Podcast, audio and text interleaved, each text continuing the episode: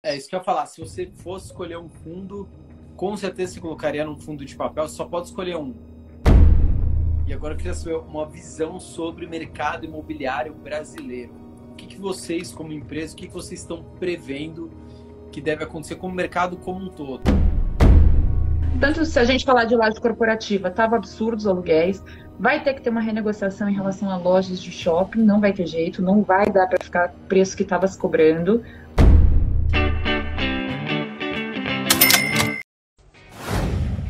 Salve, salve, bilionários presidiários espalhados por todo o Brasil. Começando aqui mais uma live. Preparem-se, porque hoje a gente conseguiu trazer uma mulher. A gente quer mais mulheres aqui no mercado financeiro. E daqui a pouquinho tá entrando aqui com a gente a Bruna Aleman. Papo reto, direto hoje sobre fundos imobiliários. Um monte de gente ficou extremamente preocupada com fundos imobiliários. Alguns fundos caíram aí quase igual às ações, né? Despencaram de preço e aí? Depois do corona, vai voltar? Não vai? Será que muita gente vai continuar indo para o escritório? Vão voltar ao mesmo movimento que tinha antes nos shoppings?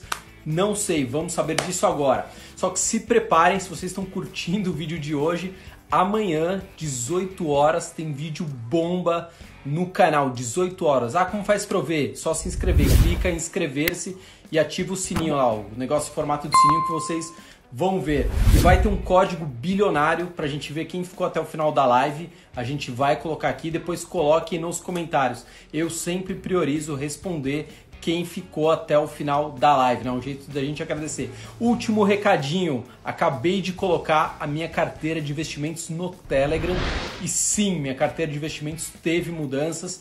Não vou dar spoiler, se quiser vai no Telegram, também tá aqui embaixo o link, ou digita no, no Telegram, Telegram, sei lá, 1 bilhão educação financeira, direto e reto. Fechado, bilionários? Bom, vamos começar aqui. Opa! Agora foi! Tudo, e você? Graças a Deus. Não tá funcionando o 4G melhor do que a internet de casa? Olha, tá, viu? Tá. tá e, olha, e eu trabalho com o pessoal do, dos Estados Unidos, né? E vira e mexe, a única internet que falha é a minha. Mas não é porque assim, o pacote de dados do celular é limitado, né? Então quanto mais você usar, melhor. Agora o pacote de dados que a gente tem em casa é ilimitado, então eles diminuem a velocidade, né? E é caro, né? Pelo amor de Deus. Caro pra caramba, caro pra caramba. Bruno, a gente podia estar tá investindo. Você sabe que a gente faz uma campanha, daqui a pouco eu vou chamar aqui as pessoas por mais mulheres no mercado financeiro, né? Ainda. Por favor tem aumentado né, nos últimos cinco anos. Eu percebo muito, você vê nas corretoras, né? Hoje em dia você vê as mulheres trabalhando, mas ainda é um número bem menor do que de homens e entre os investidores também é um número muito menor. E aqui no canal também é um número muito menor. Mas daqui a pouco a gente faz uma, uma chamada para todo mundo convidar mais mulheres. Agora, vamos falar agora o último perfil de fundo. São os fundos aí de papéis, né? Tem aí na carteira, tem CRI, tem LCI, tem. É, enfim, o que, que você acha desse tipo de fundo? É um fundo imobiliário que muita gente ele fala, ah, mas para investir em papel, eu vou lá investir no papel, né? Para que eu vou investir em fundo de papel? Compram cotas né, de outros fundos. É, então, é. É, a gente tem alguns aí, o, o MXRF, né? MXRF11, que é, um, que é um fundo também com PL relativamente alto. O que, que, você acha desse tipo de fundo? Você gosta, não gosta, acha menos arriscado, acha mais? Eu gosto bastante, tá? Não sei se também porque eu, como eu vim de banco de investimento, então trabalhava com CRI, CRA, LCI, LCA também voltado para o agronegócio.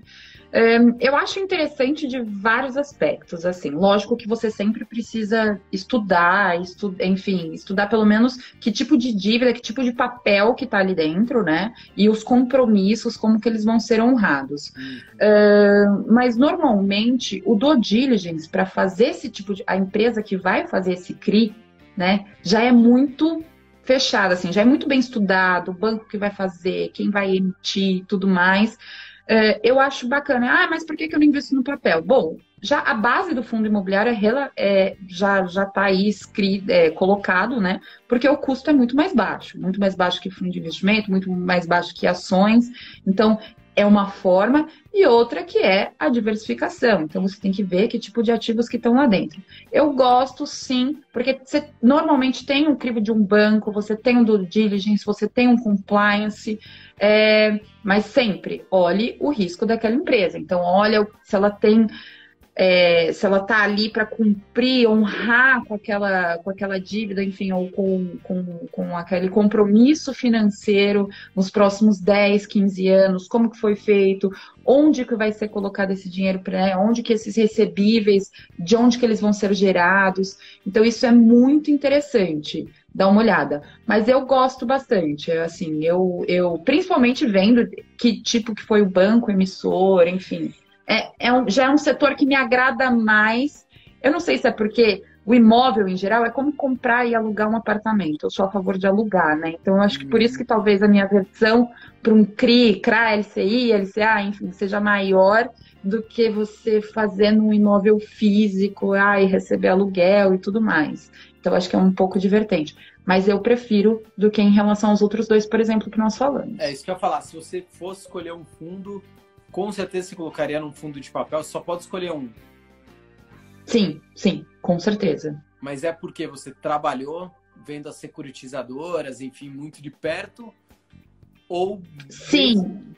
É porque você conhece. É porque eu acho mercado. que eu, eu conheço Pode ser, pode ser que como eu conheço, eu teria mais segurança no que eu estou investindo, no, no, que eu tô investindo, né? Eu acho que assim, você não tem que investir no que você tem paixão, o que você tem que conhecer claro. muito, né? Você não pode lidar nesse negócio. Por exemplo, ai, é, não sei, você gosta muito de leite, eu vou ah, comprar uma empresa que produz leite. Não, em ações. Não, não faz muito sentido. É, mas pelo menos eu tenho. É um mercado. Então é uma coisa que eu vou ter noção. Se eu tiver algum conhecimento, algum interesse, eu vou ter mais ou menos noção como o mercado reage. Né? Então, todo investimento em renda variável, ele tende a ser aquela dor no estômago, às vezes muito prazeroso, mas tem aquela dor de estômago. Eu me sentiria mais confortável naquilo que eu conheço mais e seria mais prazeroso eu fazer o acompanhamento, por que, que a empresa está tendo aquilo ou não. Não que eu vou ficar loucamente vendo aquilo, mas é mais prazeroso, você entende um pouco melhor. Porque o que eu vejo hoje é as pessoas indo muito em relação ao que os outros estão falando, do que ela mesmo ir atrás, ir atrás da informação e palpite. Isso é uma crítica que eu faço sempre. Olhe sempre o que, onde que você também olha esse tipo de informação, porque a gente sabe que tem muitos sites que são empresas de investimento ou bancos que são donos. Uhum. Então ali ele vai colocar a posição que ele quiser. Uhum.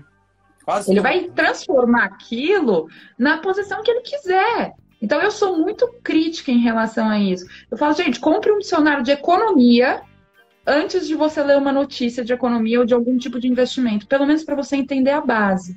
Então eu acho que em relação ao CRI, é isso, né? E é um compromisso longo prazo. Então, isso também já me traz um conforto. Não é uma coisa que vai acontecer, é, vai ter uma volatilidade durante um ano. Tá ali, tá no papel, é um contrato, são recebíveis. Você, eu, pra, parece que para mim é mais palpável do que você viver ali, não sabe se vai ter vacância, não, não sabe como que vai funcionar. Eu me sinto mais segura em relação a isso.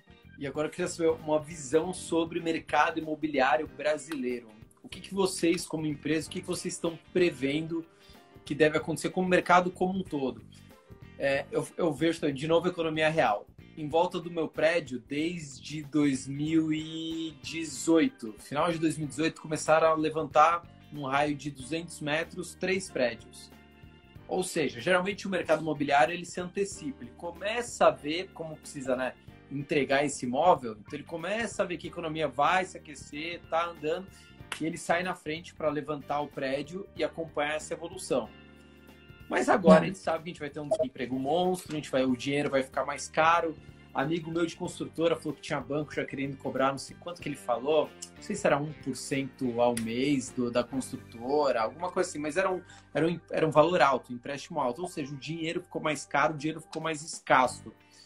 Como que uhum. vocês estão enxergando o mercado imobiliário Brasil como um todo daqui para frente? Olha, eu estou estudando bastante isso porque nós estamos pensando em trazer um dos nossos fundos aqui para o Brasil, né? Uhum. Um dos nossos fundos imobiliários, fazer um mix de exterior e, e, e Brasil.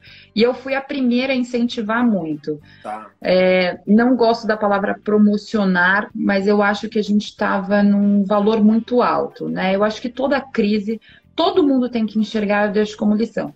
A crise ela não é ruim para todos.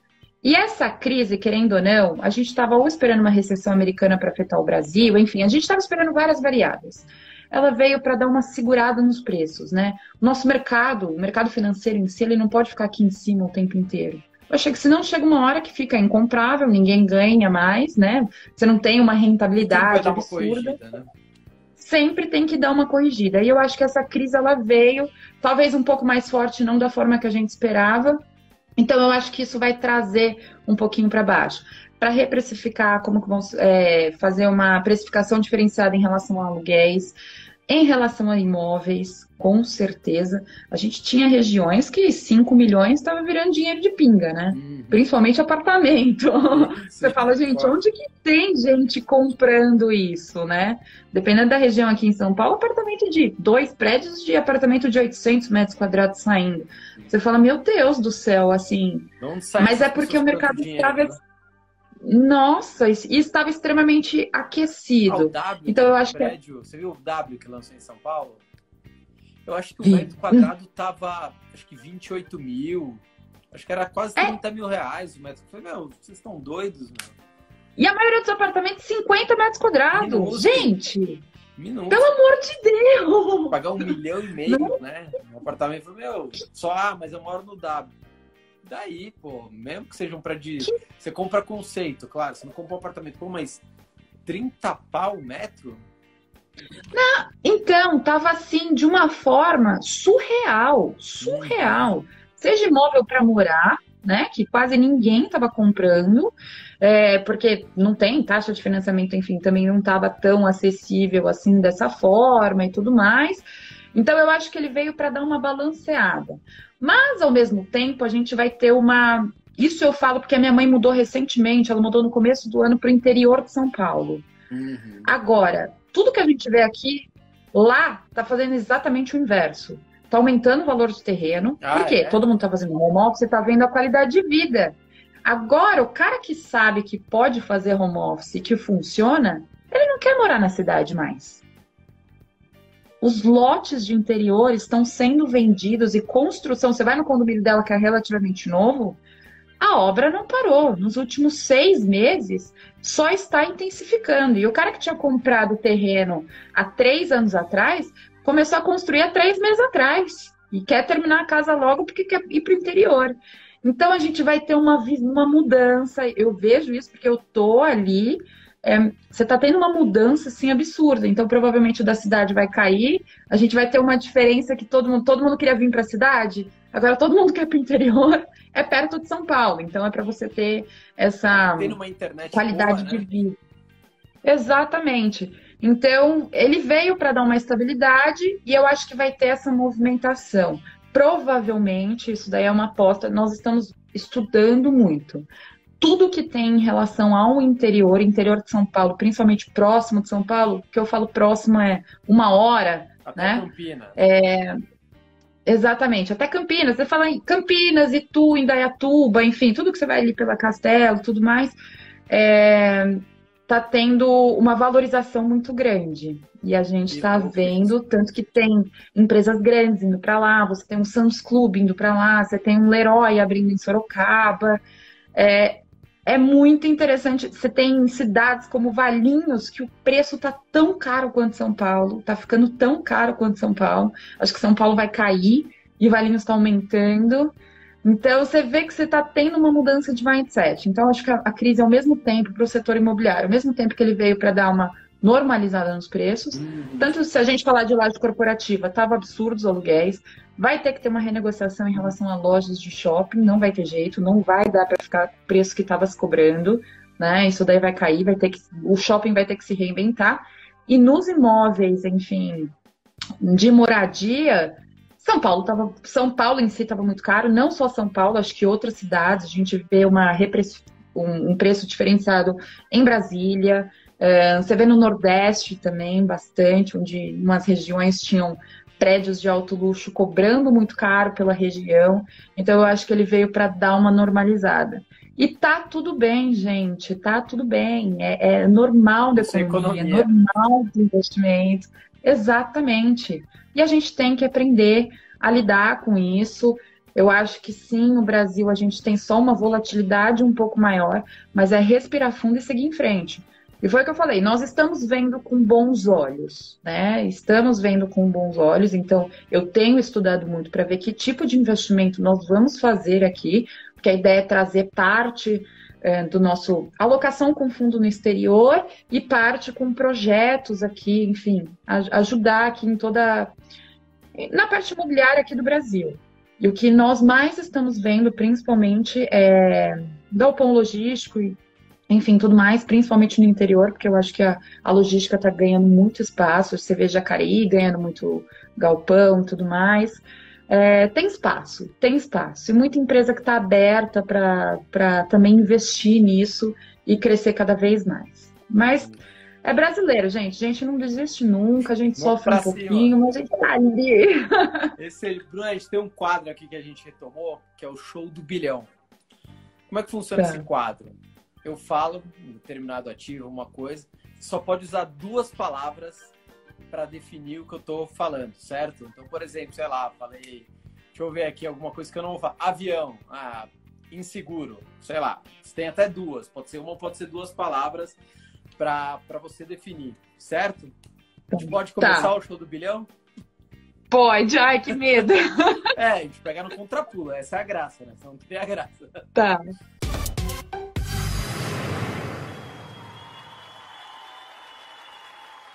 Vamos lá, vamos começar. Investimento em imóveis, imóveis físicos. Uma palavra só? Ou duas, até duas. Furada. Boa. Vamos lá. Fundo imobiliário de shopping. Medo. Fundo imobiliário de laje corporativo. Dúvida. Fundo imobiliário de papel? Gosto. Vamos mudar um pouco. Vamos colocar Bolsonaro. Hum, errei.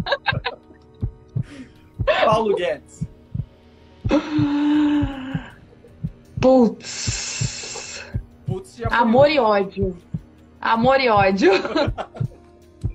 Economia brasileira. Desesperadora. Donald Trump. Louco! Economia americana.